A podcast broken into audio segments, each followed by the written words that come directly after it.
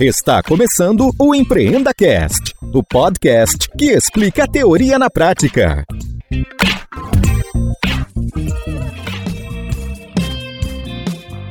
Esta temporada tem o apoio do patrocinador Verity, uma empresa focada em transformação digital e pronta para te auxiliar nessa jornada.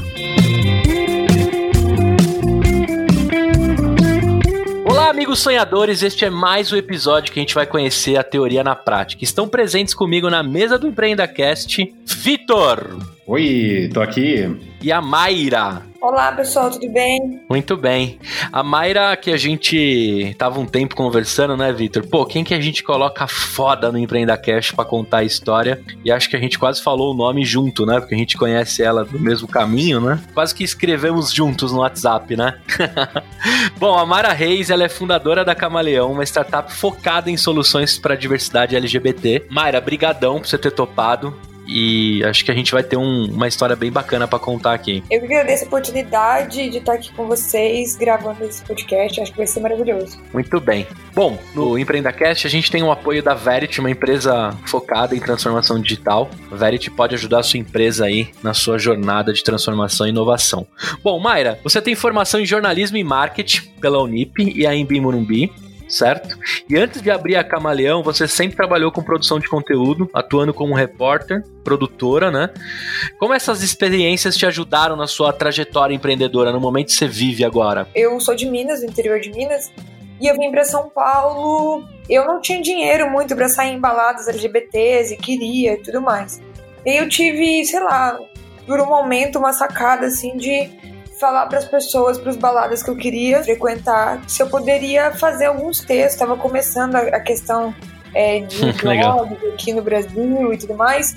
E eu falava, eu vou na balada e depois eu escrevo. E assim eu poderia, né, frequentar esses lugares. Então, esse foi o meu primeiro contato, assim, com o universo LGBT. Isso foi o quê? 2008, 2009, por aí. E aí depois eu resolvi fazer uma faculdade. Aí um amigo falou: Nossa, você já mexe com isso, você já faz há muito tempo isso, por que você não tenta jornalismo?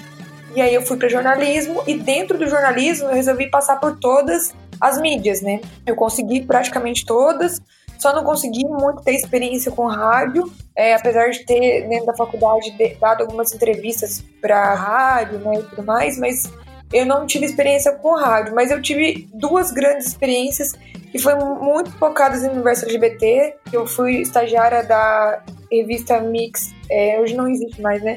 Revista Mix é revista Júnior, que era uma revista gay que vendia em banca e tudo mais. Foi feita pelo André Fischer, que é o criador do Festival Mix, que está há 30 anos aí. O Festival Mix, ele é um festival que todo ano traz filmes LGBTs, é como se fosse uma amostra de São Paulo paralela, sabe? Que legal. Eu trabalhava na redação, né? Na redação Mix, que cobria o portal Mix Brasil, que não existe mais, a revista Júnior e tinha a revista H, que era uma revista mais picante, assim, da revista Júnior, um caderno, assim. E, paralelo a isso, eu tinha muito acesso ao universo do Festival Mix, porque era do mesmo grupo. Então, eu achava muito legal que, pelo menos alguns dias do ano, eu tinha que sair do meu trabalho para eu ir para uma sala de cinema passar o dia inteiro vendo filme LGBT. Pra mim isso era o máximo, assim. Isso me trouxe muitas é, referências no universo LGBT, né? Muitas demandas. Isso era 2012, que eu tava na faculdade e tudo mais. E aí um outro amigo também que fazia faculdade entrou nessa redação, mas acabou que esse grupo, né, de comunicação acabou não existindo mais. O Festival Mix, o André Fischer ainda tá aí à frente. Hoje que a gente tá gravando esse vídeo, o André Fischer ele tá no Centro Cultural da Diversidade é, como presidente, né? E ele é um cara incrível, assim, super antenado com essa questão LGBT. Ele é um querido, a gente troca bastante coisas. Mas foi esse pontapé, assim, de querer criar várias coisas que acabou me direcionando para esse universo LGBT e, óbvio, também por ser uma pessoa LGBT, é, acabo tendo muito contato com esse, essas questões mas eu tive essa experiência assim como produtora LGBT, então eu entendia de demandas, entendia na necessidade das pessoas LGBTs. Eu entrevistei muita gente legal, assim, quando no Festival Mix e também, né, no Portal Mix, porque eram pautas meio de todas as áreas. Então, na época, eu cobri a eleição do Jean Willis, quando ele foi deputado, primeira vez eu cobri a questão que foi o que me levou para a questão da diversidade LGBT mesmo, assim, que foi quando o presidente da Barilla falou que os gays não precisavam comprar o macarrão deles em uma rádio italiana, uma vez eles deram, e aí a comunidade LGBT começou a fazer um boicote internacional, e aí eu falei, cara, existe algum movimento aí que tá acontecendo que eu não tô vendo, né? Uhum. E aí foi começando a diversidade, inclusão e conectando com o universo LGBT. Então, foi uma baita escola e esse momento meio de faculdade e conhecimento meio produtora de conteúdo, sabe? Hoje escrever para você é algo bem orgânico, natural, né? Já tava nas raízes aí. É, eu continuo escrevendo, não como eu fazia, porque além dessa questão, assim, eu me sustentava com a escrita, né? Então, uhum. o estágio não pagava as minhas contas. Então, eu fazia muito frila. E eu tinha frilas de empresas grandes, assim. Então, eu fiz frila pra Super Interessante, para viagem e turismo. Fiz frila para, na época, a Revista da Cultura, que era uma revista incrível que a, a Livraria Cultura fazia. E ela distribuía mais de, se não me engano, uma tiragem de 50 mil cópias e ela distribuía nas, nas lojas dela do Brasil inteiro. Então, muitas vezes recebia cartas e mensagens de pessoas que tinham lido as minhas reportagens de outros estados, sabe? Era muito legal. Então, eu tive essa bagagem muito assim, crua do jornalismo. Eu consegui fechar uma vez eu tenho uma irmã que mora em Londres, né? E a minha ex-namorada ganhou uma bolsa de estudo para Londres, né? Para passar um mês estudando literatura lá. E a gente fez um bem bolado de grana e com a minha irmã, que eu consegui com ela também. E aí eu aproveitei e falei com a Super Interessante com a Viagem de Turismo, foi para as duas, para eu fazer um apanhado de reportagens para eles sobre cultura. Então eu fiz o percurso Sherlock Holmes em Londres, fiz umas questões de roteiro de turismo, de street art, para quem quisesse. E eu queria por muito tempo ser essa jornalista de cultura, assim, eu tenho essa bagagem. Então, a, a produção de conteúdo e esse jornalismo, ele foi muito importante para mim. Hoje eu falo que eu continuo usando essas ferramentas que eu aprendi, né? Mas de uma outra forma. Hoje eu, eu me sinto mais uma curadora de conteúdo para as pessoas a levá-las a uma reflexão, né? Porque o jornalismo Animal. dá uma apuração de notícias, né? Ele te dá um fato. Eu vou um pouquinho além disso hoje, né? Eu coloco a minha visãozinha ali e deixo a pessoa concordar ou não com esse meu conteúdo. E, além disso, eu tento moldar um padrão de pensamento mais inclusivo, sem preconceito e tudo mais. Excelente. Só por desencargo, quais baladas que a gente tava falando que você frequentava em São Paulo? ah, naquela época era, era baladas para meninas, então tinha o Clube Glória e aí tinha uma festa chamada Chá com Bolacha, isso é muito antigo. É, assim, tá entregando vou, a idade, hein? É. É, eu, vou, eu vou falar, tem mais de 30, então eu já tô na, na versão 3.0. E tinha umas coisas que eu ia, ainda existe na The Week, mas eram muito pontuais. Tinha umas baladas na Vila Madalena de menina, mas era muito mais pra essa área minha mesmo, de, de lésbica, sapatão, mais essas coisas assim. Mas a maioria Super das legal. vezes era muito chá com bolacha no Clube Glória. Hoje é o Mundo Pensante, né? É uma casa ainda no Bexiga. E tinha Legal. uma coisa incrível, e, e eles tinham todos uns contextos, traziam a galera de fora, sabe? E era só pra meninas também, né? Então era, pra mim era um charme, assim. Muito bom. Ô, Mar, vou te chamar de Mar, tá? É super íntimo já. Tanto nos seus conteúdos, quanto você coloca nas redes sociais e até nas suas palestras mesmo, você sempre deixou muito claro que começar o processo de ativismo veio de um momento que você sofreu lesbiofobia. Isso você fala, acho que todo mundo que consome seu seu conteúdo sabe já da sua história e tal. É, eu queria puxar disso e trazer mais para frente o quanto disso influenciou na decisão de você abrir o camaleão, se isso tem a ver, se tem uma relação direta, se essa sua dor é, foi um dos motivos que de fato você resolveu ajudar essa comunidade. E aí perguntar quando é que nasceu isso em você, essa empreendedora Mayra, né? Quando que foi esse momento? Quando você se deu conta e falou, não, eu quero empreender, eu quero ajudar as pessoas? Então, primeiro, nossa, é muita coisa. É, o empreendedorismo sempre teve na minha vida, desde criança. Os meus pais são empreendedores, a minha família é empreendedora, né? A minha família se sustentou por muito tempo tendo farmácia em Minas, né? Então, meu avô era farmacêutico, formou em farmácia, abriu uma farmácia naquela época que farmacêutico era praticamente um médico da, da, da região, né? E os meus tios tocaram, e aí depois outro tio abriu outra farmácia, então acabou ficando uma micro-rede assim.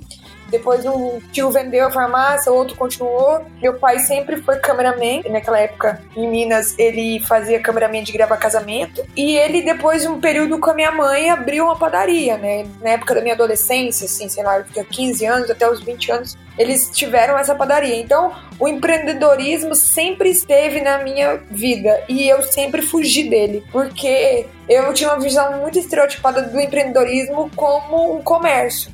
A gente até então não tinha internet avançada, a gente não tinha a oportunidade de entender de intraempreendedorismo. Por mais que eu vivesse um intraempreendedorismo com a minha família ali, né? Mas Sim. não tinha essas palavras, digamos assim, bonitas, né?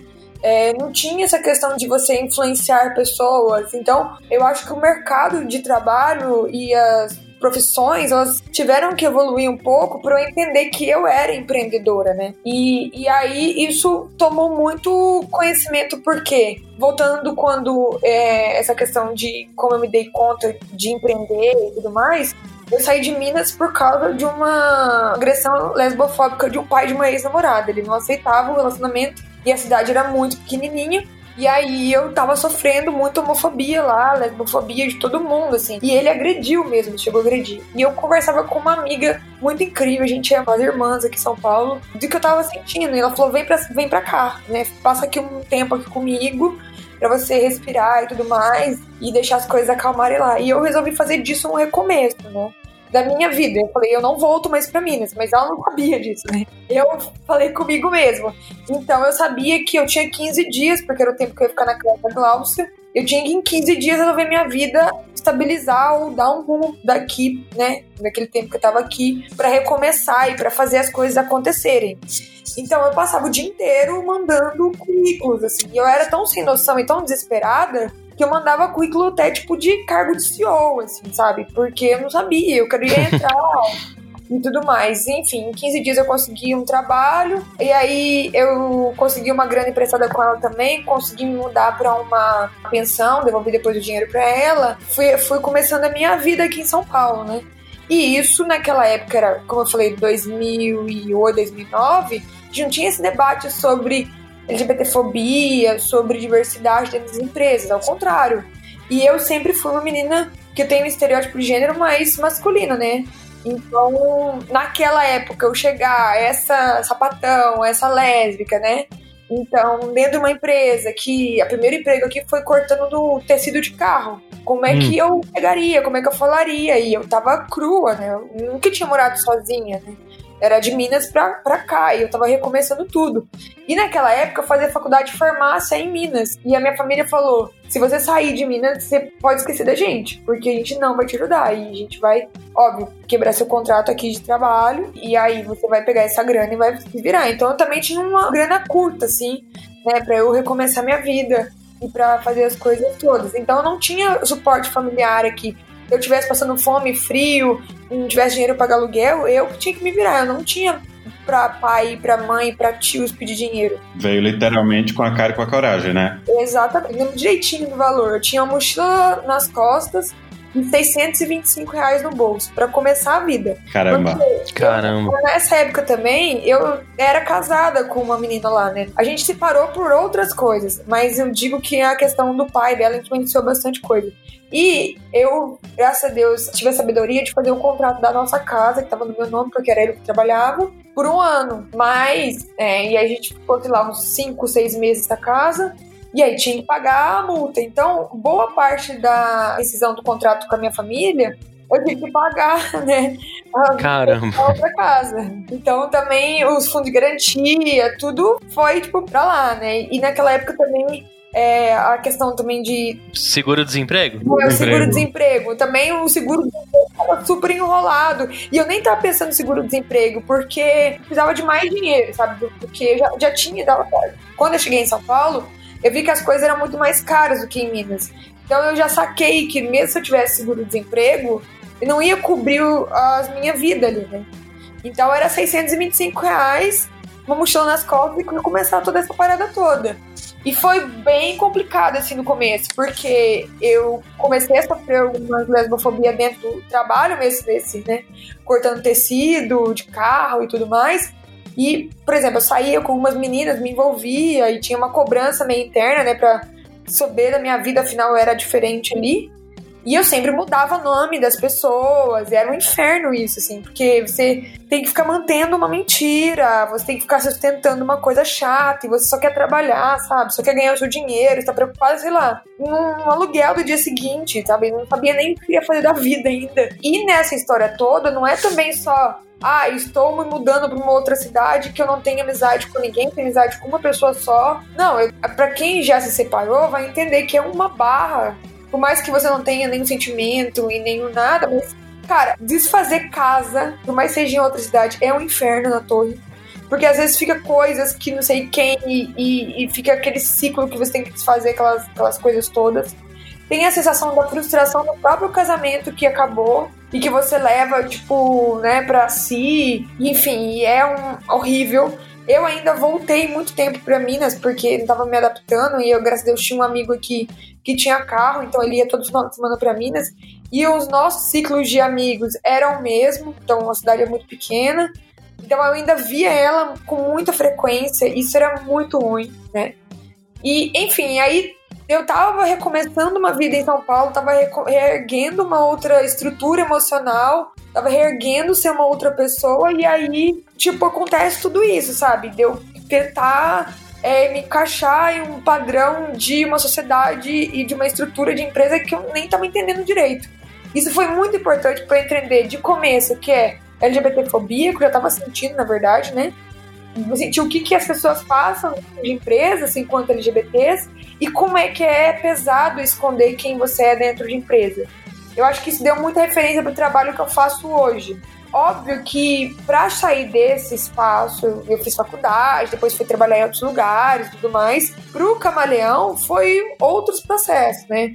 É, não aconteceu assim do dia para noite. Isso é, 2008, a gente está em 2020, né? Quase 10 anos depois surge o Camaleão aí como uma proposta de tentar romper tudo aquilo que eu passei já de ruim nas empresas. A Camaleão.com realiza palestras e treinamentos sobre diversidade para empresas e está desenvolvendo um aplicativo que conecta vagas de emprego a grupos minoritários.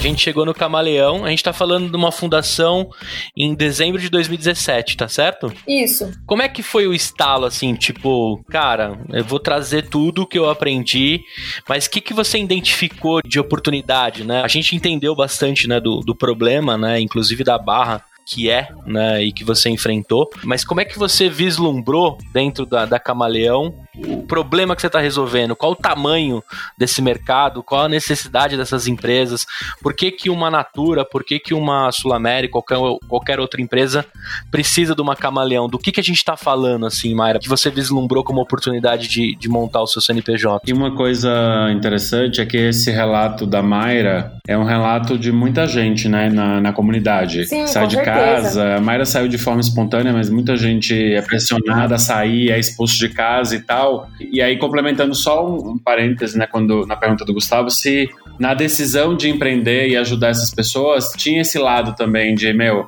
tem muita gente que passou, que passa pelo que eu passei, e tudo isso pode dar um caldo. Ou você, na verdade, fluiu de uma outra forma? Como que foi isso? Cara, é... o camaleão não surgiu assim do nada, assim, né? É, ele teve uma validação de ideia eu comecei a, a, sofrer um pouco de assédio moral. Lógico, saí da faculdade, fiz faculdade e tudo mais.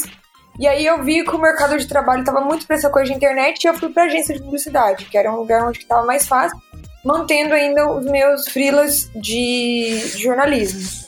E numa das últimas empresas que eu tive, que foi que eu pedi demissão e que foi que eu fiquei muito tempo lá, e eu, eu amo muito as pessoas de lá, mas odiava meu chefe, é que eu sofri assédio moral lá. Puta, e né? eu comecei a me questionar se ali era uma coisa que eu queria ficar, porque eu também tinha entrado como assistente de marketing, fui crescendo, crescendo, crescendo. Tava como gerente de conteúdo de uma conta muito grande lá e que mantinha muita empresa, já tava pegando outra também. Então, é, ali era um caminho, assim, muito mais fácil. E eu entendo o lado dele, porque a próximo passo talvez seria ficar no espaço dele. A única coisa que eu não fazia e que ele fazia era anúncio em redes sociais, mas eu podia aprender também dois passos e, e ficar. Então, eu entendo que tinha uma disputa ali, mas eu nunca queria também o cargo dele. Eu não, não gosto de anúncio, nunca me interessei no negócio de conteúdo. Mas eu comecei a sofrer assédio moral ali e isso começou a me questionar muito, assim. E aí eu comecei a ver aonde ele não estava em redes sociais ativas para eu poder começar uma conversa sobre isso, né? Que eu tava sentindo e tudo mais. E na mesma época, isso era 2014, o casamento LGBT foi aprovado no Brasil. E eu tava vendo também um movimento muito gigante das marcas fazendo muitas questões erradas relacionadas às questões LGBT. Umas coisas simples, tipo, ah, eu vou falar, um, fazer um post aqui sobre o, o mês Pride, vou colocar só pessoas de olho claro, é, loiras e brancas. Isso não representa a comunidade LGBT. A comunidade LGBT é, é plural, né? É feita de várias pessoas com várias identidades de gêneros, várias questões raciais aí, vários tons de pele, enfim. E aí eu comecei a ver todo esse movimento. E ele tinha uma conta no LinkedIn, mas não era ativa no LinkedIn.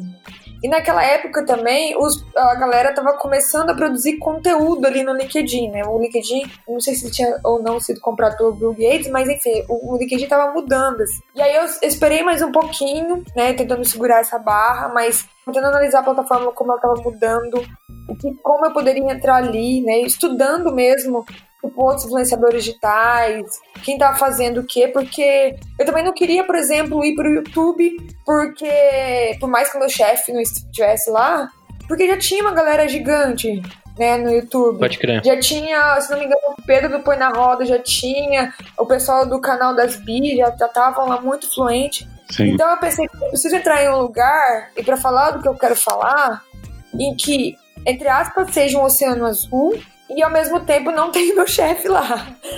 E aí, em 2015, por aí, finalzinho, eu comecei a produzir conteúdo mais frequente no LinkedIn, falando várias coisas. 2016 eu entrei com o pé firme e forte, produzindo todos os dias três posts, assim. Caramba. Falando sobre várias questões LGBTs, sobre esse, todo esse universo que eu tava sentindo, sobre tudo que tá, tá passando na empresa e tudo mais. E isso atraiu organicamente a comunidade LGBT. Isso era uma coisa que eu não esperava, né? Eu esperava que as pessoas é, relacionassem com esse conteúdo meu, relacionassem com a forma como eu estava expondo tudo isso. Mas não, não achei que, por exemplo, as pessoas LGBTs iam começar a me chegar e a contar os seus casos, né? Não, talvez eu tinha sido muito ingênua naquela época, mas era muito real, assim, era uma coisa que eu pensava muito. E também não esperava que as pessoas LGBTs mandassem os currículos dela. É, ah, se você souber de alguma coisa, aí toma meu currículo. Tipo, me né? É, foi muito orgânico, assim, né? Eu não sei, assim, o que aconteceu, mas começou esse movimento, assim. E eu recebia de todas as pessoas, de todos os Brasis, assim, né? Trans, é, cis, é, lésbica, gay, bi, pan, enfim, todas essas letrinhas do universo LGBT eu recebia currículo. Até que eu comecei a, procurar sobre diversidade, já estava estudando por causa da questão lá da barila e tudo mais. E aí eu comecei a procurar pessoas no LinkedIn que falavam com diversidade e inclusão. Tinha um consultor no mercado com o nome Diversidade e Inclusão.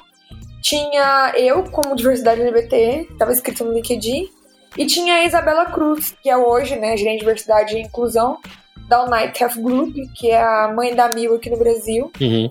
E, e aí eu adicionei ela, a gente não conversou, não. Eu fiz um evento para meninas, uma balada, ia ter uma pessoa com deficiência que falou que queria ir, e, e a pessoa tem algumas é, dificuldades visuais. E eu compartilhei isso no LinkedIn, falando que eu não sabia como agir e tudo mais. E tá aí o evento. Aí a Isa se pôs, se dispôs a me explicar todo esse universo de pessoas com deficiência. Que e legal. ela não só se dispôs, como ela foi no evento para fazer toda a parte de acessibilidade para essa pessoa no evento, né? E Animal. a gente mega amiga, a gente ficou super amiga. E aí todas as questões de diversidade que eu tinha, eu comecei a dar em cima da Isa, assim, tipo, a questioná-la no WhatsApp, né? E como é que funciona isso, como é que funciona aquilo, como é que funciona aquilo, aquilo, aquilo outro. Na época, a Isa não estava na Mil, né? Ela ainda era gerente de diversidade e inclusão da América Latina, se não me engano, da HP, e acho que depois ela foi para HPE, não me engano, uma coisa assim. Todas essas questões de estratégia que eu li em livros, que eu lia nas coisas, a Isa me trouxe essa prática prática. E eu comecei a entender o que estava acontecendo nas empresas. E eu contei para ela as questões dos currículos. E ela falou: "Cara, você precisa passar para frente isso". E a Isa, ela é psicóloga, mas ela tem toda a experiência dela de em talent acquisition, né? Uhum. Então ela trouxe toda também essa demanda para mim, assim, de estrutura de RH que eu não sabia, processo seletivo inclusivo, experiência com um candidato. Se o camaleão existe hoje é por causa da Isa, assim. É por causa dela, porque ela moldou tudo que a gente podia fazer, o que a gente não podia fazer em relação à empresa, sabe?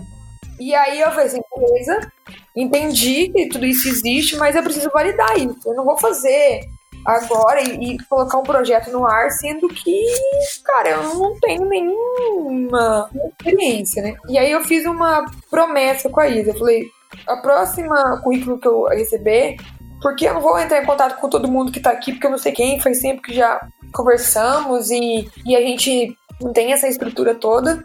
O próximo que eu receber, eu vou passar para frente para uma empresa. E aí eu achei, por incrível que pareça, é uma moça trans, uma menina trans, que por obra do destino, ela é jornalista, então eu, sabia como achar emprego para mim e eu fiz a mesma hum, questão que tivesse procurando emprego para ela. Uhum. Só que aí a, a diferença é que é o seguinte, antes de mandar o currículo, eu achava a vaga legal, fazia o match e tudo mais, eu entrava no site das empresas para entender quem tinha programa universidade LGBT, quem falava sobre isso, ou tinha tipo questões lá fora, né? Então eu comecei a validar tudo isso. Aí a gente chegou numa vaga do Hotel Arcors, e o Hotel Arcors tem a questão da diversidade LGBT já é muito forte há muito tempo. E aí eu entrei em contato com a recrutadora dela, passei o currículo, falei, olha, então, tem esse, esse currículo, não falei que é uma pessoa trans, não falei nada, falei, tem esse currículo, é, eu acho que as pessoas se encaixam e eu acho que a questão de diversidade de vocês é muito importante, blá blá blá.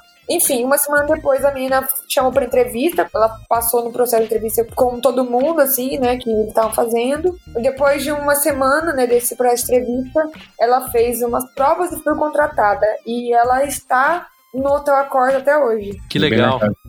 Dessa prática de você começar a receber um monte de currículo, você começou a repetir isso para todos. Como é que você fez para começar assim, falar, cara, agora eu vou organizar porque isso tem cheiro né, de montar uma empresa. Então, aí eu voltei com a Isa e falei assim, beleza, agora você precisa me explicar como é que funciona essas questões de consultoria de RH dentro de uma empresa, porque a Isa também, ela trabalhava com consultoria em é, pessoas com deficiência. O que eu fazia, o que eu faço, ela tinha a mesma estrutura só de pessoas com deficiência. E aí uhum. a gente começou a conversar. Eu perguntei pra ela, cara, e aí, como é que essas consultorias trabalham, né? Quais são as consultoria? Me passa os nomes pra eu ir atrás, pra eu entender. O como que elas são remuneradas, né? Tipo, a maioria delas, assim. Isso é um, sei lá, dados de mercado. Qualquer uma é, pessoa que acha o nome dessas consultorias vai no site e encontra a forma de remuneração. Uhum. Óbvio, né? A gente tem questões éticas aí. Ela nunca me passou questões é, que eram da própria empresa e tudo mais, mas, enfim, coisas que eu tava perdida e que não era do meu mercado e que ela tava me dando direcionamento, né? E eu falava pra ela, cara, uhum. dá conta além disso também, porque a Isa tem muita entrada no mercado, é uma pessoa incrível, assim, tem muita experiência. Então eu comecei a pedir pra ela se ela tinha referência de é, empresas LGBTs, se ela tinha referência de pessoas negras, imigrantes, é, que trabalham com questão de ex-presidiários, aí, pessoas com deficiência. E ela me fez, tipo, um, uma listona, assim, de empresas que ela conhecia. Ela falou, cara, se joga aqui, sabe? Óbvio, tipo, a Isa foi uma facilitadora de informações, mas eu que lute, né? Exato. Eu peguei todas as informações e fui ler, entender, analisar o posicionamento dessas empresas no mercado, o que, que elas já fizeram, quais são os clientes, o que eu acho de legal, o que eu não acho de legal, o que eu gostaria que a minha empresa tivesse, o que eu gostaria que não tivesse. Enfim, fui estruturando tudo isso, né? Só que eu ainda não me sentia segura para receber essa grana não me sentia.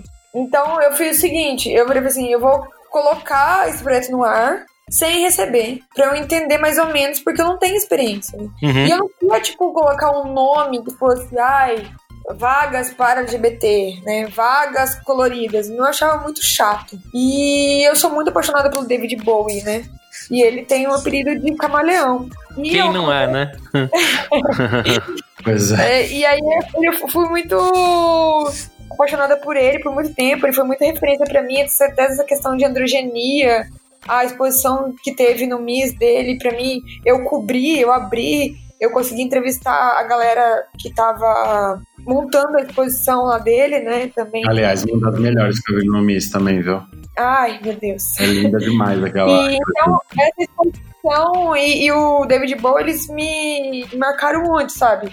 E aí eu fiquei muito com essa questão de camaleão. E eu achei que dava muito certo com a questão LGBT, porque também cada um tem a sua cor, tem o seu jeito de ser. Tem Sim, as pessoas animal. trans, pessoas cis. E aí eu coloquei camaleão. E aí veio o ponto CO por causa de uma questão de URL, porque não tinha. E então, se eu falasse camaleão, ah, vamos no camaleão, tem uma agência de publicidade, tem uma empresa desinfetante aí, então comprei a URL camaleão.co e usei disso como marketing, sabe? E aí, em 2017, o camaleão surgiu e aí ele começou um trabalho gratuito para eu entender exatamente as dores desses clientes que estavam com a gente e a gente entender também esses processos de RH eles iam se dar, sabe? Como eu ia estruturar tudo isso, né? Porque, beleza, eu tenho uma, uma amiga que ela é de talent acquisition, tem todas as questões de RH, mas ela não tá comigo 24 horas. Ela tem a vida dela, ela tem o trabalho dela, né? Ela faz as coisas dela e tá certíssima. Então eu tenho que correr atrás de estruturar a minha empresa do jeito que eu quero.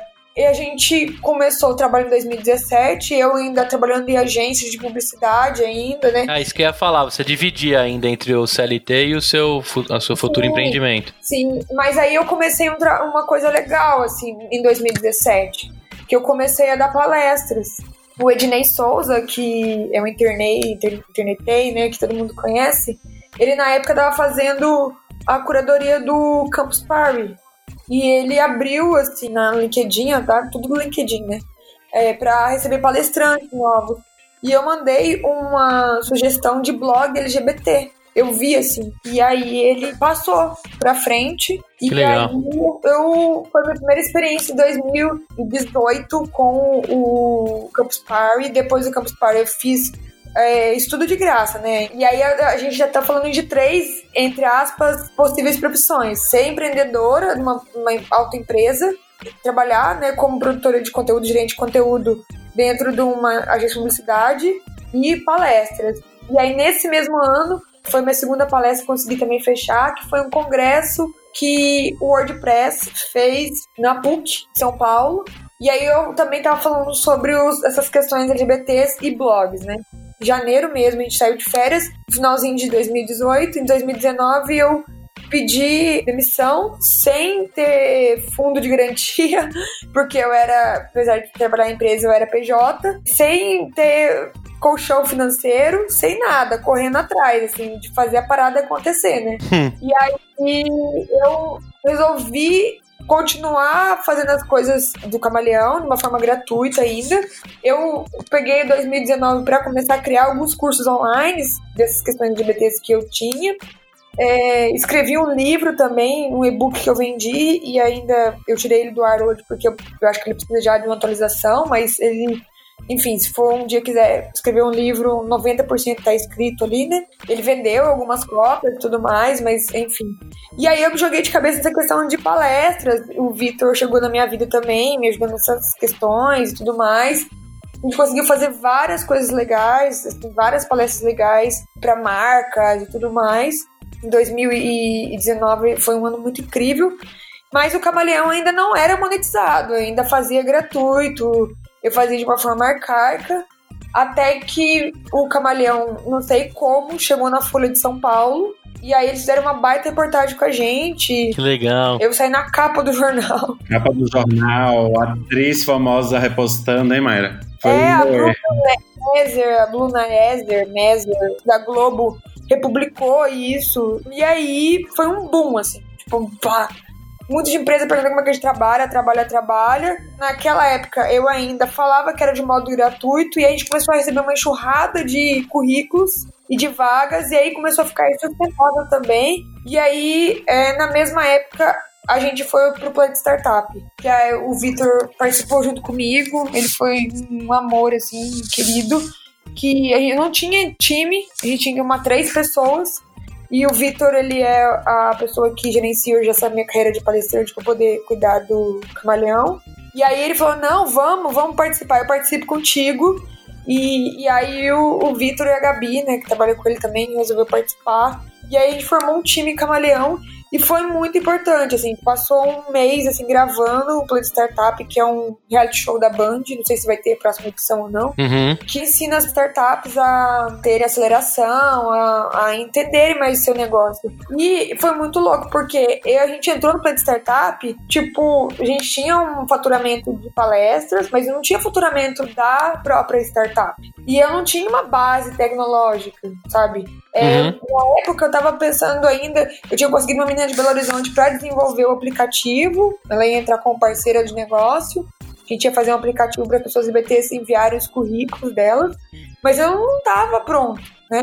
E eu não tinha nenhuma estrutura de negócio. E não sei como, assim, na verdade até sei um pouco e tudo mais, é, a gente conseguiu passar. Muito foi porque, enfim, teve que preencher uma ficha de inscrição gigante, gigante, gigante. Eu gigante. lembro do tamanho dessa ficha. Nossa senhora.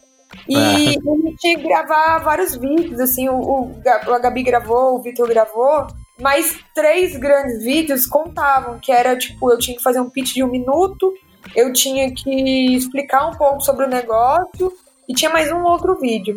Na época, eu tava namorando uma menina que é diretora de cinema. Olha como é que as coisas começam a se encaixar, né? Uhum. E eu tenho uma grande amiga também, Tati Maeda, que ela dá uma consultoria para startup para fazer pitch, assim, para empreendedores fazerem pitch. Aí o que, que aconteceu? A Tati sentou comigo e fez o pitch do Camaleão. Na época, a Virgínia, eu vou até falar o nome dela, porque se alguém quiser contratá-la e ir atrás como profissional, ela é uma pessoa muito incrível, ela é muito boa como diretora de cinema e ela é roteirista, então ela sabe todas as paradas. E aí eu passei um dia inteiro na casa da Virgínia gravando esses vídeos, né, com ela, de acordo com o que a Tati tinha mandado. Então a Tati mandou, a Virgínia deu um, um tapa na questão de roteiro e tudo mais. E aí depois a Virgínia gravou comigo várias vezes. É, ela fez uns formatos muito legais, ela fez umas entrevistas, depois ela tirou as perguntas da entrevista, deixou eu falando fluente, depois ela fez, enfim, ela fez um, sei lá, gravou uns 50 vídeos, sei lá vários vídeos assim comigo e a gente escolheu um e mandou. Então eu acho que todas essas movimentos do universo acabou levando a gente pro planeta startup. né? a gente entrou, foi incrível a experiência. Eu ainda continuo sendo mentorada por dois que foram os mentores do Startup, que amaram o Camaleão. A gente não ganhou o Planeta Startup, a gente foi até um- uma, uma semifinal, quase antes até, digamos umas quartas de finais, assim. Mas enfim, a gente ficou entre as 30 startups, né? Tipo, de milhares que tiveram. Startups que já estavam faturando muito mais, que já estavam com uma estrutura foda, assim. Não passaram e a gente conseguiu passar até modelar hoje o camaleão e as formas que a gente tá. E aí, a partir de novembro, a gente começou a mod- modelar toda a estrutura do camaleão de novo, para voltar a ser aquela consultoria que a Isa tinha explicado pra gente como funcionava e também a gente começar a monetizar esse projeto, né? E aí, no comecinho desse ano, eu consegui finalmente Legal. um time de três meninas, duas Fernandas e a Ana Luísa, que é hoje a gente desenvolve a plataforma gente. a- Na verdade, assim, a gente conseguiu ano passado colocar no ar 80% da plataforma base tecnológica que a gente precisava. No final do ano, a pessoa que estava tocando precisou sair, que recebeu uma proposta de trabalho muito incrível. E agora, no começo do ano, a gente conseguiu ah, essas três meninas que estão dando continuidade a esse projeto. Então, duas UX e uma desenvolvedora para finalizar esse projeto. Então, Legal. hoje o Camaleão, a gente monetiza. E o site da Camaleão é muito legal. Inclusive, mandar um elogio para as meninas que cuidam. É muito maneiro. Dá vontade de ter os adesivos da Camaleão.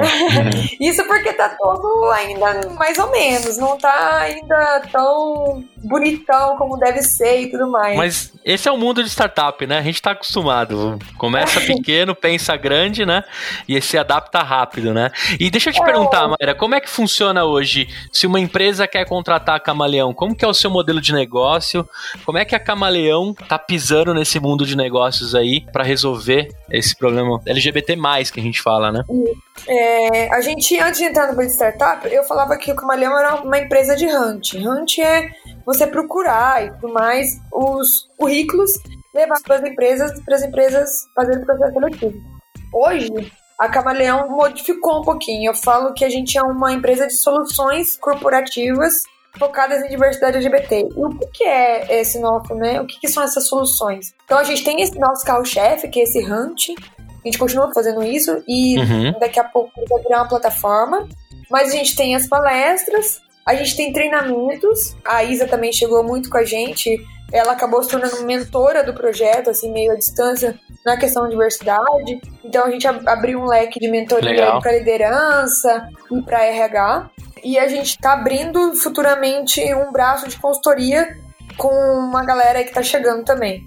Consultoria, treinamentos, não sou eu que dou, tem pessoas específicas. Meu sonho de consumo ainda é um dia, quem sabe, trazer a Isa para tocar essas duas áreas. Seria incrível. Legal. Mas é uma coisa que eu quero ainda. A gente está trocando bastante. De consultoria, a gente tem uma parceria com uma empresa chamada Diverstas, da Renata.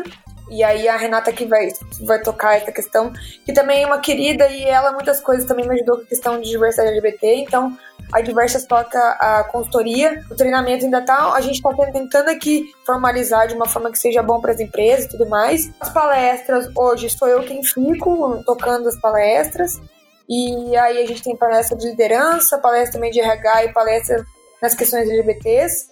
E o hunting, é, eu toco a questão de negociação de vagas, de fechamento de contratos, mas tem um time de duas pessoas de RH que pegam os currículos e fazem o match e vê nesse banco. Então, na verdade, hoje a gente é em seis pessoas, então três de tech, dois de RH, eu, e aí tem o Vitor, que é essa questão também que gerencia a questão de negociar palestras para mim e tudo mais e a Diversas e a Isa, né?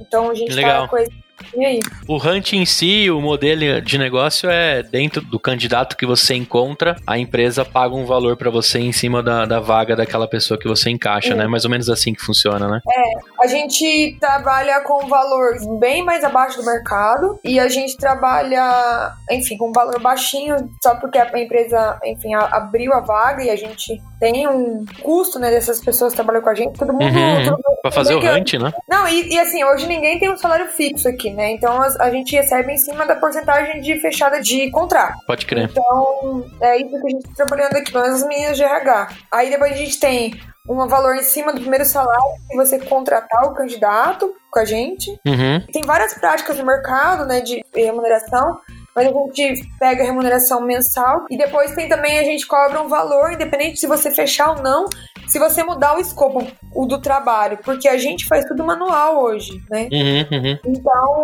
o, o horário das meninas contam. Então eu abri uma vaga com você de assistente de marketing. Ah, mas agora eu quero de sênior. Beleza, eu vou cobrar um valor porque você vai pagar, entre aspas, uma multa, porque o meu time vai fazer tudo é, do zero. Quase de novo, é. é pode crer quando só a uma empresa, tem outras empresas também. Quem trabalhou em agência sabe o que é mudar escopo.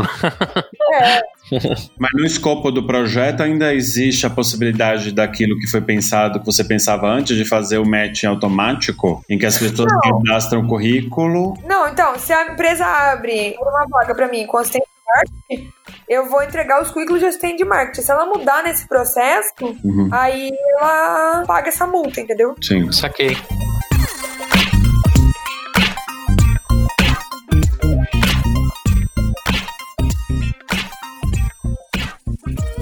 A Camaleão.com realiza palestras e treinamentos sobre diversidade para empresas e está desenvolvendo um aplicativo que conecta vagas de emprego a grupos minoritários.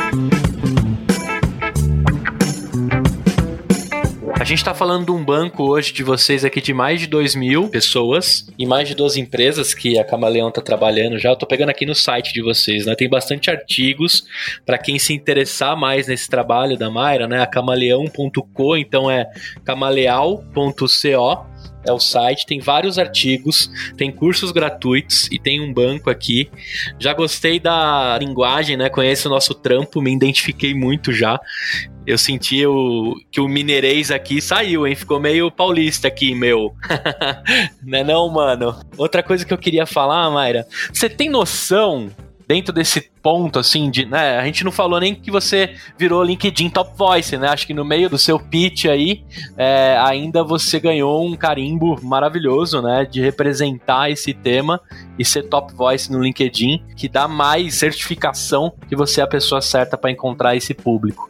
Agora eu queria saber, assim, quando a gente fala desse público, que tamanho é esse público? Quantas pessoas? A gente tem alguns números de como é esse tema no Brasil? Ó, oh, então, o que eu posso te falar é o seguinte, é porque às vezes as pessoas estão ouvindo assim falam assim: nossa, mas eles só têm uma base de 2 mil candidatos, é muito pouco. Sim, é muito pouco em relação, por exemplo, se você pegasse uma vagas.com, que deve ter tipo um banco gigante de candidatos, deve ter, sei lá, mais de 100, eu não sei, mas deve ser, para mim, deve ser mais de 100 mil, porque eles estão anos no mercado aí, né? E uma galera muito foda trabalhando com eles. Só que a gente tem que entender que a gente está falando de um trabalho específico, de um grupo específico, de uma comunidade que sofre todos os dias LGBTfobia. Uhum. Então, é, a gente no nosso banco tem uns espaços, até por uma questão de lei da LGPD aí, a gente não pode obrigar ninguém a se assumir, entre aspas, ou sair do armário com a gente. Mas a gente tem, então, campo, prefiro não é, me identificar, prefiro não falar da minha orientação afetiva sexual e outros. Mas a gente pede para essas pessoas para elas se identificarem enquanto LGBT, sabe? Uhum. Porque isso é o nosso diferencial no mercado, né? Em relação às outras empresas. Então, eu gostaria só de pontuar isso, porque às vezes pode parecer pouquinho, mas você fazer essa pessoa se assumir, às vezes, para muita gente é muito difícil. Sim, na verdade eu olhei com os olhos de bastante até, porque eu não sei qual é o tamanho desse público, não, né? No, no Brasil e, e quantos estão realmente, quando você falou de quem se identifica, né? A gente sabe o momento e o país que a gente vive e é, o quanto essas pessoas sofrem. Não, é só pontuar mesmo. E o nosso banco é super diverso, assim, ele não tem uma coisa específica. Ah, eu quero por exemplo, a gente já tá.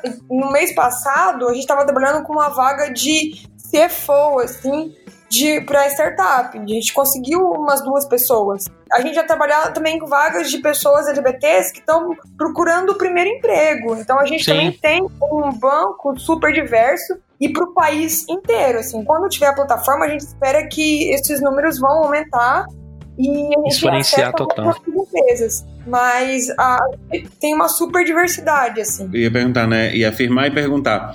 Independente do tamanho do banco, o trabalho que vocês fazem também é de caça-talentos, né? Então, qualquer empresa que quiser divulgar e, e, e, contratar o trabalho do Camaleão, pode, porque vocês vão atrás desses candidatos, é isso, não é? Sim, não, com certeza. Como a gente faz mesmo esse, esse ranking, né? A gente recebe a vaga dessa empresa, a gente vai no nosso banco, o nosso time de RH vai no banco, faz o match, né? E a gente produz um currículo cega. Uhum. Então, não vai o nome, não vai o endereço, não vai se a pessoa é gay, se a pessoa é homem, se a pessoa é mulher, se a pessoa tem 20 anos, se a pessoa mora aqui em São Paulo, se a pessoa mora no Recife. Óbvio que, por exemplo, se uma empresa quer uma, uma, um candidato em São Paulo, a gente vai selecionar em São Paulo. E a gente também tem um trabalho muito importante da gente aumentar um pouquinho a zona de procura. Então, um dos nossos clientes me pede uma vaga em São Paulo, capital. Eu falo, beleza, a gente pode também fazer essa busca por Grande São Paulo, né?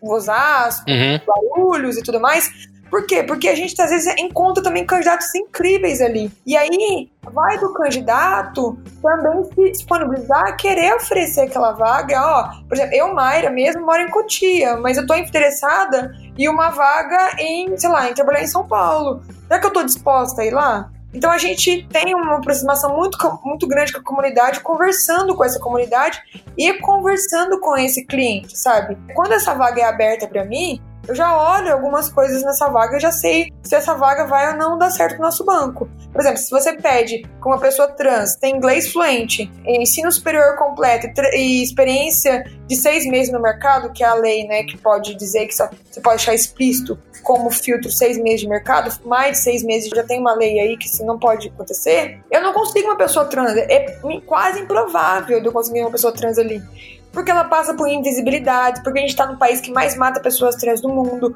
porque 90% das pessoas trans estão em situação de prostituição no mercado de trabalho, sabe? Porque não acham coisas que a uhum. respeito.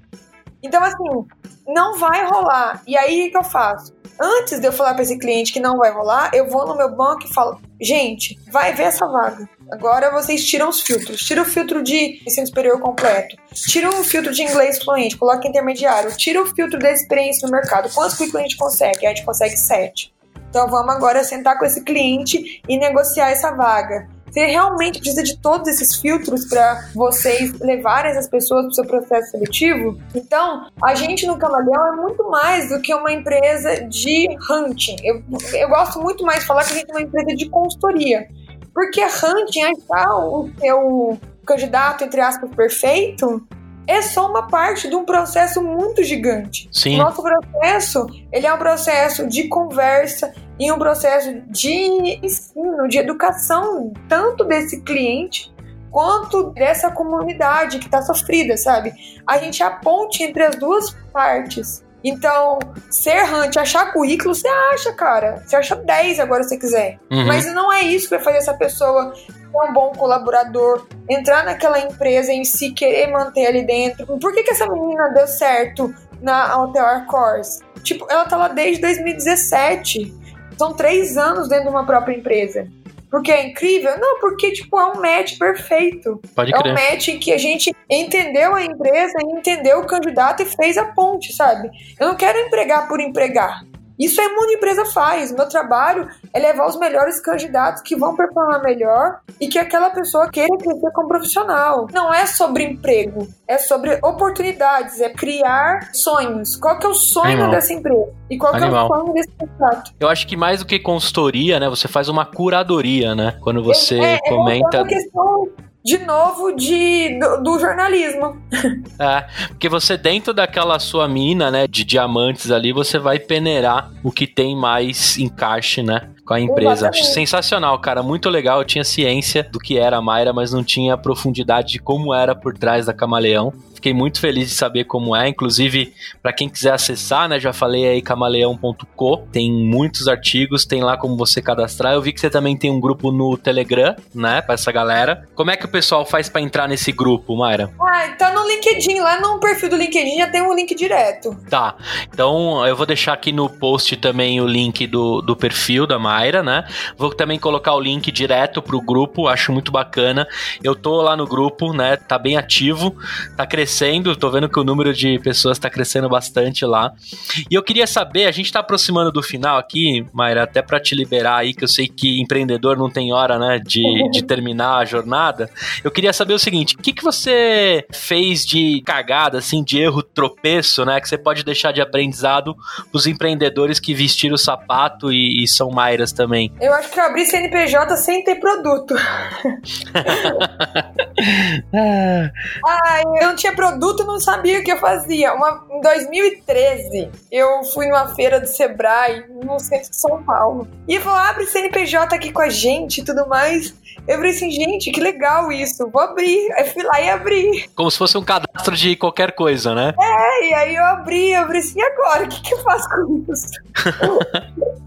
Mas abri, eu, eu, eu abri o MEI, óbvio, e fiquei pagando uhum. ainda o negócio por um ano. Aí foi quando eu consegui um emprego na empresa de publicidade e aí eles contrataram o PJ. E aí eu uhum. tenho sentido pra usar o CNPJ, né? Mas não foi isso. Assim, até hoje eu lembro da sensação de eu ir lá, beleza. Depois que eu saí, tinha a pastinha do contador, com todos os seus documentos. Eu pensei, tá, eu abri agora, o que, que eu faço com isso?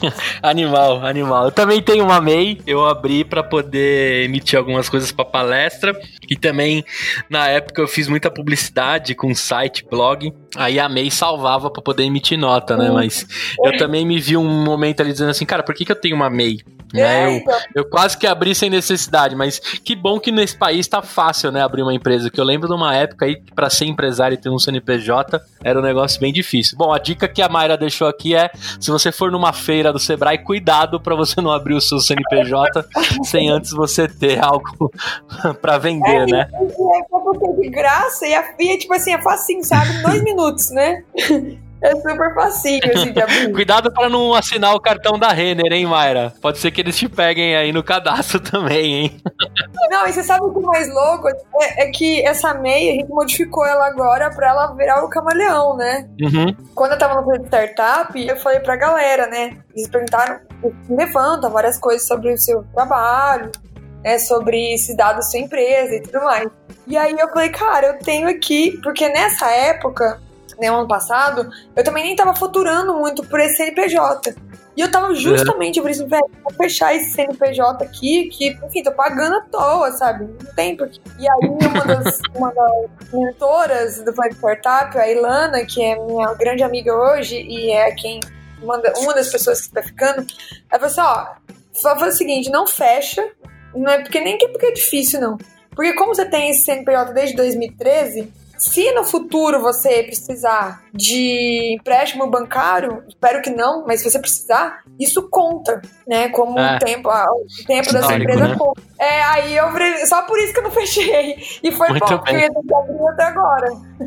Muito bom. Uma, é, você tem uma trajetória bem interessante entre idas e vindas e tal, fenômeno, jornal, convite para o TEDx e Top Voice LinkedIn, foi bem meteórico assim. Né? Foi no, a gente tá falando disso tudo nos últimos dois anos, né? Mas a gente sabe que nos bastidores, eu também como empreendedor, o dia a dia do empreendedor não é fácil. A gente tem todas as nossas dores, as coisas, e ao mesmo tempo não tem tantos negócios, pelo menos declaradamente LGBTs, né, no Brasil, assim. Rapidamente quem faz e que tem um trabalho sério se destaca.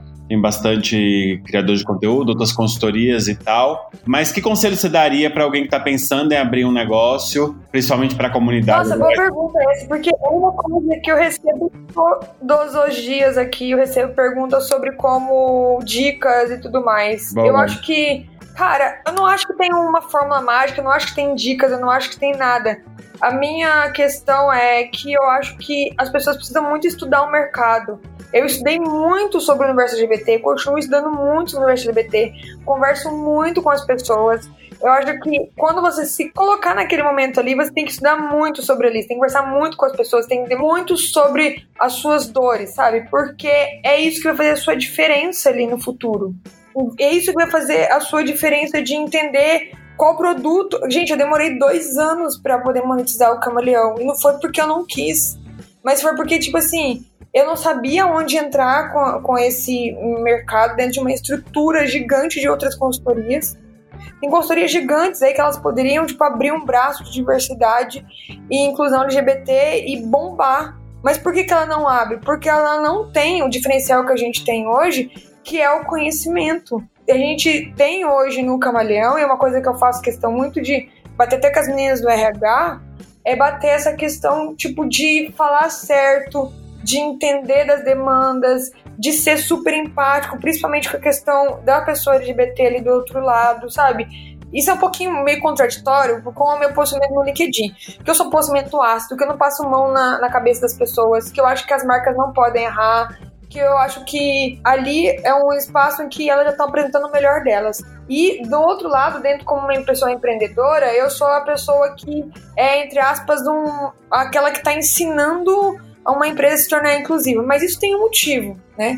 Eu acho que quando uma marca já vai para o meio online, já vai para um, apresentar um projeto de diversidade, ela já tem uma estrutura que ela já passou por várias pessoas LGBTs, ou não, como a gente tá vendo aí, né? Uhum. E ela tá ali naquele momento dela aprendendo um monte de coisa. E se ela tá errando ali, é porque ela não fez dever de casa, né? E, e aí eu não falo porque ela tem que me contratar ou não, ela tem que sentar, estudar, entender, conversar com pessoas. O que a gente faz todos os dias aqui. A gente tá falando de pessoas, a gente tá falando de números, a gente tá falando de colocar mais uma pessoa, a gente tá falando de, novamente, colocar os melhores candidatos nas melhores posições, entendeu? Então, assim, você pode gastar uma grana empregando LGBT, contratando consultoria, mas você vai gastar uma grana gigante também de turnover, sabe? da galera saindo entrando se você não tiver um ambiente que recebe essa galera, que seja inclusivo, que leva a pessoa para aquele momento que ela precisa levar, sabe? Então, eu sou muito chata no LinkedIn mesmo, com essa questão LGBT. E do outro lado, aqui com as marcas, eu sou muito mais empática. Mas eu também cobro muito. Porque é o nosso nome que tá ali. A Mayra chata do LinkedIn, que tá ensinando a Electrolux. Se a Electrolux escorregar, é o meu trabalho também que tá escorregando. Entendeu? Então, assim, a gente fez um trabalho com a Electrolux muito legal que ela, ela foi contratar uma, uma galera com a gente ou levar para o processo seletivo da gente, em que a gente, em todos os processos, a gente produziu materiais exclusivos para ela e a gente não ganhou um real. Não ganhei um real.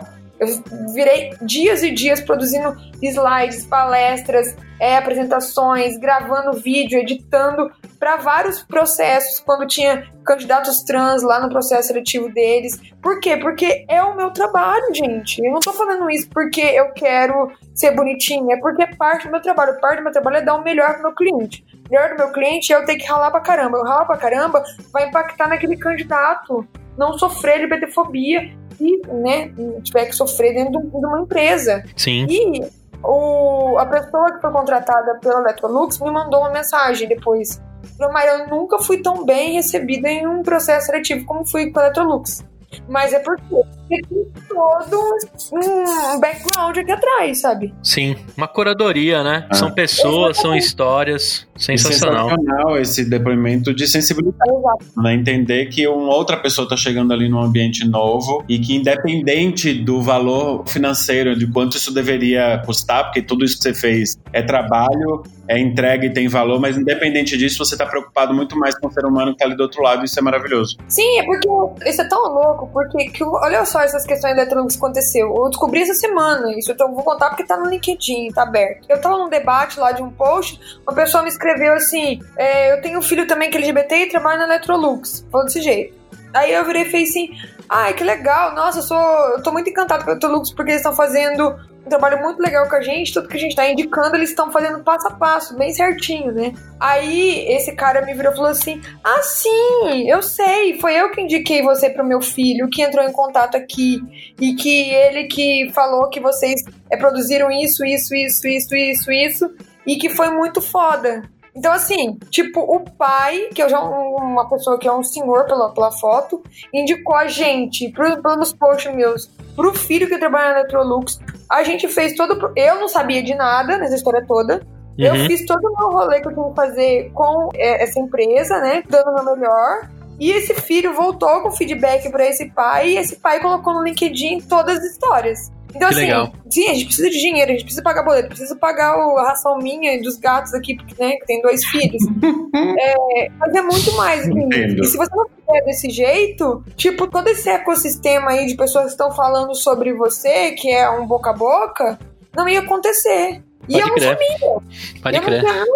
E, e, sabe, Mayra, é, eu, eu liguei muito o seu discurso de agora com a Mayra que saiu de Minas lá e precisava do seu espaço, precisava ser acolhida. Eu acho que você resumiu bem nas suas últimas falas o que é vestir o sapato, né, de quem passou por alguma dificuldade, precisa ser bem acolhido e encontrar um lugar para trabalhar e não sofrer nenhum tipo de agressão, né? Eu acho que o seu propósito ficou muito claro e eu lembrei, né, a gente tá conversando aqui mais de uma hora e quinze, um papo super gostoso, mas você falando foi me voltando a sua história, né, de quem saiu lá de Minas e precisava ser acolhida, né? Precisava receber, precisava ter uma experiência bacana para encontrar um trabalho. E o jeito que você passou agora do propósito da Camaleão ficou bem claro que você tá aí para ajudar outras Mairas e isso ficou bem bacana. Eu cheguei a ficar arrepiada, confesso para você. Conversei com o Vitor, né? Falei, cara, eu estou em desconstrução, eu tô aprendendo um monte de coisa e eu acho que a gente tem um mundo muito melhor para entregar para todo mundo e você tá fazendo o seu papel muito bacana Não, de entregar o um mundo melhor. Fazer coisas melhores, assim. Eu, eu, acho que isso é só o começo também. Eu falo muito isso, eu tenho muito pé no chão, assim, muita gente voltando àquela questão de dicas de empreendedorismo, o que você tem que fazer e tudo mais. Eu não sou nada ainda tô começando, a gente tá começando a criar um ecossistema. Acho que quando a plataforma do Camaleão colocar no ar, a gente vai ter um pouco mais de visibilidade, as pessoas vão entender um pouco melhor do, do nosso trabalho que a gente está desenvolvendo aí. Quando eu tiver tipo, resultados mais concretos, eu gostaria muito de falar muito sobre isso, sabe? É aí, quem sabe, dou dicas de empreendedorismo, mas eu sim, criei uma jornada e venci várias barreiras, mas eu ainda tenho muita consciência que eu não sou nada na fila do pão. não, mas você deixou sua contribuição aqui, a gente está muito feliz de registrar sua história. Gostaria de deixar o EmpreendaCast aberto para quando você quiser falar. Vão rolar muitas outras mesas que a gente quer discutir que a gente quer trazer o tema. Eu quero muito que as pessoas escutem esse episódio, procurem a Camaleão, que você consiga clientes, que você consiga candidatos e que você continue fazendo essa diferença para o mundo, independente da fase que você está empreendedor. Acho que o mais legal aqui é a história que você deixou de superação, né, para a gente ajudar muitas outras Mairas, né, e quem mais precisar ser acolhido, que acho que o mundo está precisando de empatia, né. Esse momento que a gente está vivendo de pandemia, a gente está entendendo quanto a gente precisa um do outro, né? E talvez nunca mais a gente vai ressaltar tanto o coletivo, a ajuda, como esses momentos que a gente está vivendo. Então, você deixou uma contribuição muito bacana, estou muito feliz de ter conversado contigo. Vitor, muito obrigado pela indicação. Que bom que você existe nas nossas vidas também para a gente aprender a cobrar nossas palestras, o valor do nosso trabalho, né, de passar a mensagem. E Mayra, a gente está aproximando para o final, eu, eu tava tão empolgado em conversar contigo que eu esqueci de te perguntar uma música para a gente colocar na playlist playlist do Empreenda Cash. Claro que eu sei que você vai escolher o cantor, que a gente já deixou um spoiler não, aqui. Não, eu não vou ter boas expectativas, não vou colocar David Bowie, não. Ah, então. Vou colocar uma música brasileira que ninguém sabe. Eu quero chiclete com banana. Cara, caramba. Cara, caramba, cara, carão. O camaleão, hoje sou seu amor. Cara, Cara, é isso aí. Boa. Muito bem. Ah, certo. Ó, e você aí que é empreendedor, independente da fase que você tá, a Bluesfields, que é a nossa patrocinadora, ela pode te ajudar na aceleração do seu negócio. Eles também têm uma escola de CEOs e o Paulo Maitá montou um frame muito legal para ajudar a sua empresa a passar por uma aceleração de verdade, conversar com mentores, se conectar com empresas. Convido você, Mayra, a conhecer a Bluesfields também, conhecer o Paulo, eu vou te apresentar para ele, tem muita coisa Ai, bacana bacana lá. Outra coisa bacana que eu queria falar é da Pulses. A Pulses é a nossa empresa que também pensa na experiência dos colaboradores e ela tem uma ferramenta muito bacana, Mayra, para você medir como é que tá os colaboradores na empresa, né? Quando a gente perguntou do tamanho do time da Camaleão, né, que ainda tá um pouco pequena, mas vai ficar gigantesca, tenho certeza. As seis também. pessoas você consegue saber como que elas estão se sentindo via a ferramenta da Pulses, que é de Employee Experience, que a gente fala, né? E a Pulses lançou agora em meia quarentena um termômetro de como os colaboradores estão, né? A sua ansiedade e o seu momento em casa trabalhando de home office.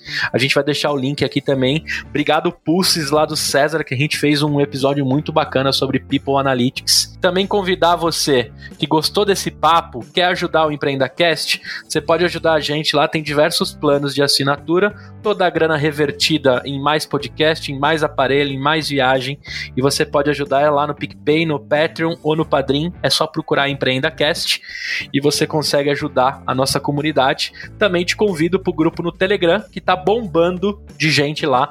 Já batemos 700 sonhadores dentro do Telegram e lá a gente discute tudo, arruma sócio, CTO, CFO, CMO, o que você precisar. Lá é o local para você se sentir acolhido também em qualquer pedaço do Brasil. Mara, a gente está se aproximando para o final. Quer deixar alguma dica de um livro, um evento, um podcast? Fala do seu podcast também, que eu vou pegar no seu pé para você voltar a produzir os episódios. então, livro tem no monte, que eu fiz uma biblioteca lá no blog, então é, mairareis.com tem um blog bem também, né, que fala sobre diversidade.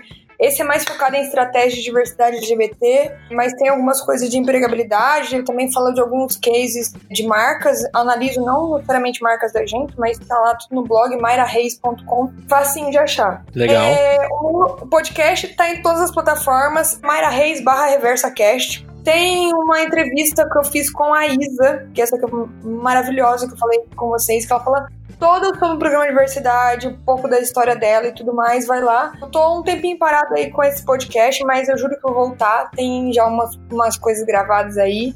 Eu prometo, vamos fazer uma coisa aqui. Quando esse podcast for no, for no ar, seu, o meu vai estar vai tá no novo episódio. Aê, então vou pegar no seu pé, hein? Vai sair numa segunda-feira logo. Já vai começar o cronômetro.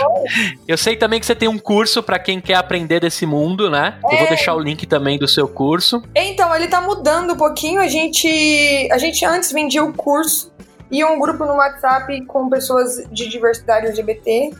E o, o grupo tá dando muito mais, tipo, bom, assim, do que o próprio curso de diversidade. Então, eu tô modificando, assim, eu vou vender agora o grupo e o curso vai vir como bônus, como complemento. E o grupo é muito maravilhoso. Tem pessoas da Natura, da iFood, da Caloi, da Down. A gente tem uma galera muito gigante que trabalha com diversidade de empresas, assim, não necessariamente LGBTs. E a gente troca o dia inteiro, tem uma galera de direito. Nossa, é muito incrível, assim, um pessoal Legal. muito foda. Fica umas discussões lá que, assim, que eu, às vezes eu fico passada, assim, nem eu entendo direito o que estão falando, mas é, é muito, muito incrível, assim. Então, é, se você quiser participar desse grupo, é um grupo pago, porque além dessa troca que a gente tem, tem essa questão desse curso. Eu tô na versão do curso 2.0, então eu continuo atualizando o curso. E a ideia é que essa, esse acesso a esse grupo seja né, anual, um pagamento anual, você pode dividir aí em cartões e tudo mais. E aí você acessa esse grupo e troca com as meninas. E fora isso, fora esse essas duas coisas, a gente tem também um espaço que a gente chama de comunidade além do arco-íris, de bônus, né? Ganha esse bônus, que é um, um outro grupo que está no, no Facebook, mas é que todo mundo contribui. Então, todo mundo que está no grupo do WhatsApp ou uhum. no curso tá vendo algumas coisas legais. É um lugar para a gente ter um depositório assim de links e de matérias legais assim. Eu Perfeito. produzo um vídeo no meu canal no YouTube, Mayra Reis, né? E, e aí ele fica por uma semana no ar sobre estratégia, diversidade e inclusão. E depois ele, ele é fechado, ele vira privado e aí ele vai para esse espaço lá no Facebook pra galera ver e tudo mais. Então tem também essas coisinhas aí. É tudo num valor só, não uma tacada só, anual, um pagamento anual, e aí você tem acesso a esse grupo no WhatsApp maravilhoso, ao curso na plataforma do Hotmart e esse espaço no Facebook. Perfeito. Vou deixar o link aqui também para quem ficar interessado. Muito bacana. Lá no LinkedIn, posts ácidos com Mayra Reis. Recomendo seguir ela. Muito bacana. também recomendo ler os comentários e algumas tretas que rolam lá também. Vale a pena porque tem bastante discussão inteligente. É. Tem todo tipo de informação. Vitão, Obrigado por fazer co-host comigo. Gostou, cara? Gosto muito de você. Você é um achado que eu tive para 2020 aí, cara. Eu que agradeço a participação em cima da hora, mas super adorei, não ia negar, ainda mais com a Mayra. A Mayra sabe quanto eu sou fã dela e e acho que nossa relação vai muito mais além do que essa coisa da palestra. Gosto mesmo dela. E então foi um prazerzaço de novo estar tá aqui. Saiu no episódio que a gente falou lá de vida de palestrante, né? E agora outra vez aqui com você. Conta comigo, sempre que quiser me convidar, estou à disposição. E valeu mesmo pelo convite. Quais suas redes, Vitão? O meu pessoal, né, que não tem nada muito interessante lá, a Vitor Bastos, underline tambor, e o site da Tambor, que é o tambor.biz e o arroba da, do Instagram é o mesmo, arroba tambor.biz é B-I-Z, de zebra. Perfeito. O seu Instagram pessoal tem bastante coisa assim, inclusive bom gosto com camisas floridas, coloridas, ah, com é bastante é vida. Registrada. é a marca registrada de Vitor. Muito bem, eu espero que você tenha gostado desse episódio, assim como eu gostei. É, acredito que eu saio daqui mais inteligente, mais esperto e mais transformado. Muito obrigado. Eu adoro gravar isso daqui. Eu agradeço todos os dias por eu ter mentorias e conhecer histórias extraordinárias. Espero que você tenha gostado. Não deixe de enviar os seus comentários, feedbacks pelas nossas redes, site, fanpage, Facebook, Instagram, Twitter, tudo arroba empreendacast. O nosso site também empreendacast.com.br. Me adiciona lá no LinkedIn, Gustavo Passe. Adicione a Mayra, adicione o Vitor, coloca todo mundo. Cerque a sua rede de pessoas legais com conteúdo muito bom. Para você ouvinte que está aí no Spotify, não esqueça de clicar no botão seguir para você receber as novidades de novos episódios. E se você estiver ouvindo pelo iTunes, deixa suas estrelinhas lá, comenta que a gente vai ler tudo. Um forte abraço, um beijo, proteja a sua família, boa quarentena, a gente vai sair dessa. Tchau!